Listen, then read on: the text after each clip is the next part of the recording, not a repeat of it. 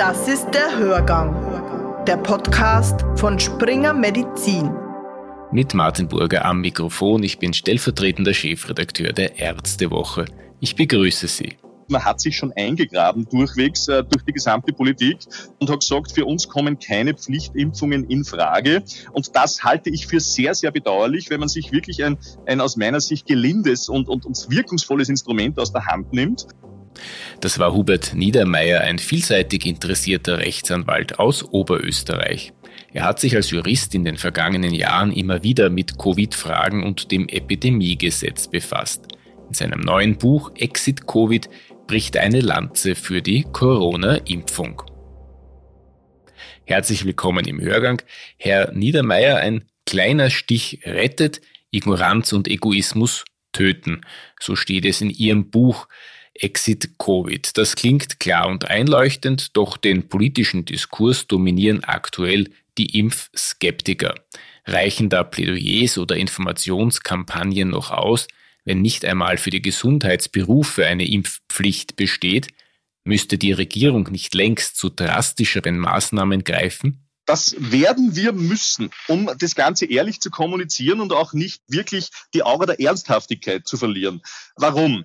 Das Problem ist, wir sind jetzt dabei und die Politik bemüht sich, ob redlich oder nicht, ist wieder eine andere Frage, aber man bemüht sich offenkundig, einen gewissen Druck auszuüben, um die Leute mehr oder weniger freiwillig zur Impfung zu bekommen.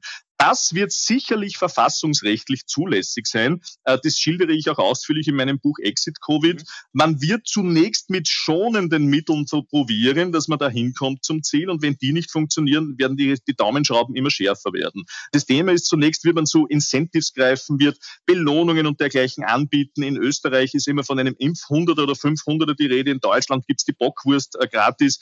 Das wird sich irgendwann einmal ausschleichen und hat relativ wenig Sinn. Und das haben wir ja schon. Der nächste Schritt Schritt ist dann immer, dass man Zugangsbeschränkungen und dergleichen verschärft, um die Leute dadurch zur Impfung zu bringen. Da stellt sich für mich schon die Frage, ob das nicht schon Verhältnis unverhältnismäßig sein könnte, weil wir über die Hintertür versuchen, äh, tatsächlich zu einer mehr oder weniger stark gegebenen Impfpflicht zu kommen. Da wäre es aus meiner Sicht wesentlich fairer, äh, ehrlicher und auch verhältnismäßiger, wenn wir gleich dieses Pferd der Impfpflicht wählen. Und ich sage ganz ehrlich, wir kommen jetzt in eine Situation, wo wir uns mit der Freiwilligkeit die Zähne ausbeißen. Wir haben starke Bevölkerungsgruppen. Es ist immer davon die Rede. Deutschland gibt es jetzt eine berühmte Studie, die gestern herausgekommen ist. Österreich wird nicht viel anders sein, dass so tatsächlich tatsächlich der harte Kern der Impfverweigerer äh, zwischen jedenfalls 10 bis maximal 15 Prozent oszilliert. Äh, die können wir nicht bekehren, weil hier ganz einfach eine Überzeugung besteht, die oft rational nicht nachvollziehbar ist. Da dringt man nicht durch. Oder die Menschen leben teilweise in Blasen, äh, in Communities, in die man nicht eindringen kann. Äh, die anderen, darüber hinausgehenden 10 bis 15, eher 20 Prozent, die kann man sehr wohl erreichen und die versucht man ja auch niederschwellig zu erreichen, aber das ist auch irgendwann einmal vorbei. Da sind viele darunter, das weiß ich leider aus meinem persönlichen Bekannten Bekanntenkreis, die sagen, ich lasse mich noch nicht impfen, auch wenn ich weiß, dass es letztlich sinnvoll ist, weil es werden sich ja ohne das genügend andere impfen lassen und dann wird Corona schon irgendwann einmal ausschleichen. Es war nicht notwendig, dass ich das mache. Und das ist leider äh, diese Ignoranz, die wir hier haben und äh, der zu Leibe zu rücken mit derartigen Maßnahmen ist zu wenig. Also da werden wir eine Impfpflicht brauchen und ich bin mir sicher, wenn man sich die letzten epidemiologischen Modellberechnungen ansieht, Hochschule Mittweida zum Beispiel, relativ jung aus Deutschland, hat berechnet, berechnet, wenn keine scharfen Maßnahmen kommen, haben wir Anfang November in Deutschland Tagesansteckungen von 1,2 Millionen. Äh, wenn ich das zehntle, was ja mit Österreich immer ganz gut funktioniert, bin ich auf hier auf über 100.000 Ansteckungen pro Tag. Und das ist grob fahrlässig und unzulässig. Da züchten wir uns ein Riesenproblem heran.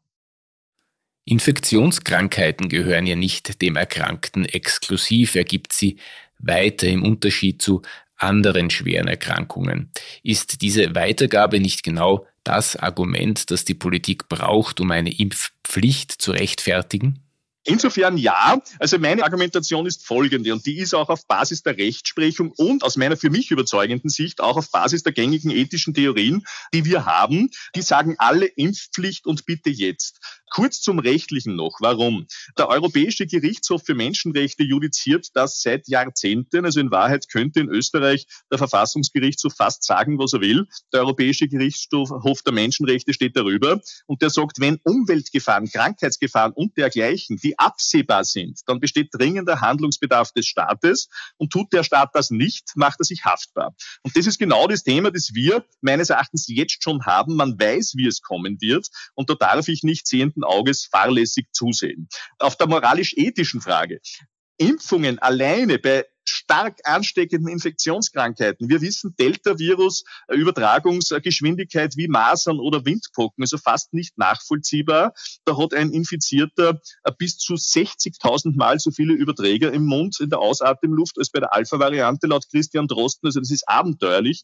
Da muss man dringend etwas tun. Und da aus meiner Sicht geht es nicht nur um den Eigenschutz, sondern vor allem auch um den Fremdschutz. Wenn es nur darum gehen würde, mich selbst zu schützen, ehrlicherweise mir egal, jede jedem egal, jeder ist seines Glückes Schmied und soll machen, was er will.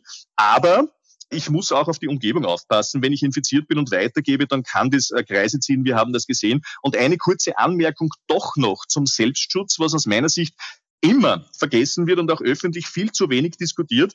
Äh, alle reden immer nur über die Todesfallswahrscheinlichkeit bei einer Infektion oder über einen schweren Verlauf. Das können wir abschätzen. Da gibt es jetzt die verschiedensten Theorien. Ist Delta hier unschädlicher als Alpha oder Grundvariante? Mag alles sein. Wir haben auch teilweise äh, Todesquoten, die irgendwo im Bereich von Promillen oder geringen Prozent liegen. Aber das ist aus meiner Sicht entscheidende Long-Covid.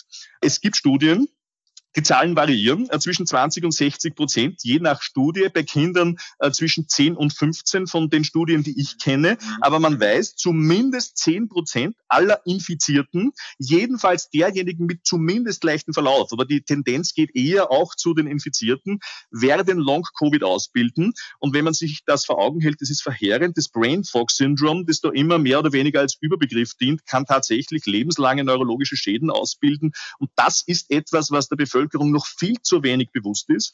Da muss ich ehrlich gestehen, ein Vorwurf meinerseits auch an die öffentliche Kommunikation. Das muss man kommunizieren. Das ist entscheidender als irgendeine Sterbewahrscheinlichkeit. Wir produzieren hier tatsächlich teilweise bis zum Ende des Lebens schwerst geschädigte Menschen, die dann zu Recht vorwerfen werden, das habe ich nicht gewusst. Die Stimmung ist aufgeheizt. Was hat Sie dazu bewogen, gerade jetzt Ihr Buch Exit Covid herauszubringen? Es war tatsächlich ein Schnellschuss. Ich bin familiär vorbelastet. Also in meiner Familie gibt es Covid-Todesopfer und es gibt einige Infizierte. Das heißt, ich bin aufgrund meiner persönlichen Betroffenheit natürlich geprägt durch dieses Schicksal und bin mir dessen schon immer bewusst gewesen, dass wir hier wirklich aufpassen müssen. Ich habe im engsten Familienkreis auch äh, Hochrisikopatienten und ich weiß, dass das kein Spaß ist. Und mich hat es seit eineinhalb Jahren massiv aufgeregt, dass teilweise eine derartige Sorglosigkeit herrscht und dass dieses Krankheitsbild nicht ernst genommen wird. Nachdem ich äh, historisch sehr interessiert bin und mich im Rahmen des Geschichtestudiums sehr viel mit der Geschichte von Seuchen und so weiter auseinandergesetzt habe, war das für mich tatsächlich ein Déjà-vu. 1920 und so weiter, spanische Grippe, ja genau das Gleiche, die gleichen Verschwörungstheorien. Damals gab es noch kein YouTube und kein Telegram, aber in Wahrheit genau das Gleiche. Und das ist ein Muster, das sich immer abzeichnet und das hat mir dermaßen zu schaffen gemacht, dass ich gesagt habe, egal ob ich das Buch jemals verkaufe, einen Verlag finde oder nicht, ich muss mir das von der Seele schreiben. Die Sachlage ist für mich völlig klar und sehr, sehr viele Menschen, mit denen ich das besprochen habe, haben mich massiv darin bestärkt und haben gesagt, bitte macht das. Es gibt derzeit noch nichts Überblicks vergleichsweise Vergleichbares auf dem Markt. Bitte trage hier zur Bewusstseinsbildung drei und wirf das in die Öffentlichkeit. Und das war die Motivation, deswegen habe ich es gemacht. Mittlerweile ist die Oberösterreich-Wahl geschlagen. Die Partei der Impfgegner sitzt jetzt offiziell im Oberösterreichischen Landtag. In dieser politischen Lage ist mit Gegenwind zu rechnen, wenn man klar für eine Impfpflicht eintritt.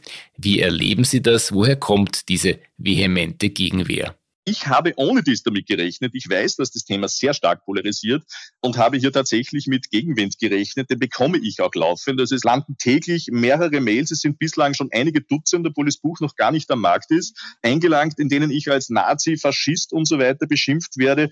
Damit muss ich leben. Ich finde es lustig, ich bin eher das ja. Gegenteil davon. Aber das ist etwas, womit man leben muss, weil es sicher ein Wunderpunkt ja. ist, der manche Leute im tiefsten Inneren berührt. Und kurz zu, zu Ihrer ähm, äh, These, ja. äh, der, der, der Begründung Begründung, der Ableitung, warum gibt es eine derart vehemente Impfgegnerschaft. Ich glaube auch, dass das sehr viel mit unserer modernen Gesellschaft zu tun hat.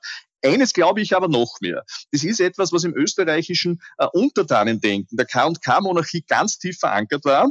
Äh, in Österreich war es ja so, Gott, Kaiser, Vaterland. Das war immer so die, die Trias äh, in den vergangenen Jahrhunderten, äh, zu der wir aufschauen mussten und das Individuum hat nichts gezählt. Dann kam der Erste Weltkrieg. Da ist ja das alte System mehr oder weniger zusammengebrochen. Da ist man natürlich vor der Situation gestanden, wie gehen wir jetzt mit der gesamten, mit der katastrophalen gesundheitlichen Versorgungssituation um? Und da haben die Leute gesagt, es kann nicht mehr ein derart autoritäres Kaisersystem System sein wie zuvor. Und genau in diese Phase hineingeprescht ist die spanische Grippe. Also eine zutiefste Verunsicherung.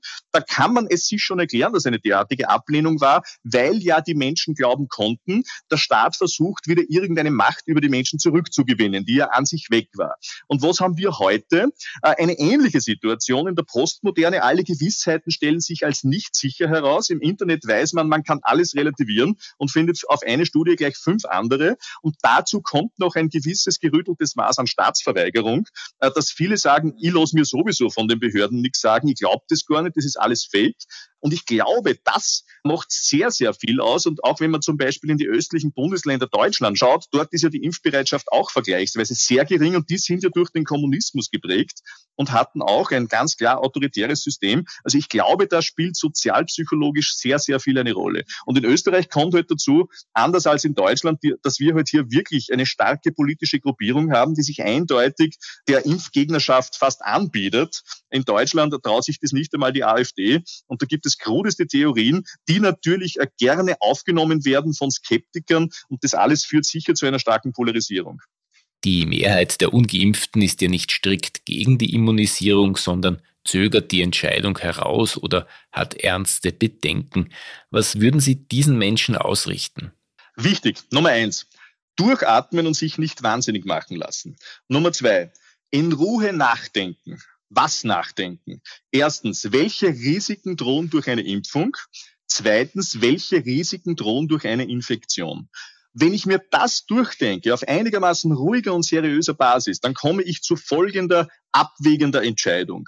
Zuerstens Impfrisiken. Natürlich gibt's im Internet jede Menge aus meiner Sicht Schrott, der davon spricht, äh, Geimpfte würden hirngeschädigt und dergleichen. Das ist falsch, aber selbst wenn man das glauben würde, gehen wir einmal in Zweifel zugunsten dieser Angst davon aus, es gibt tausende Geschädigte. Ja, es gibt aber derzeit über fünf Milliarden Geimpfte. Also wenn es tausende Geschädigte geben sollte, dann ist es noch immer ein Promillbereich und es kann durchaus sein, weil Impfschäden gibt's immer, auch wenn sie sehr gering sind und sehr milde nach dem, was wir jetzt wissen. Auch diese berühmten AstraZeneca-Hirnthrombosen sind im Promillebereich angesiedelt. Also der schlimmste Fall davon ausgehend droht einem nichts Dramatisches. Jetzt gibt's immer wieder das Argument, ja, aber wir wissen ja nicht, wie das auf lange Sicht wirkt.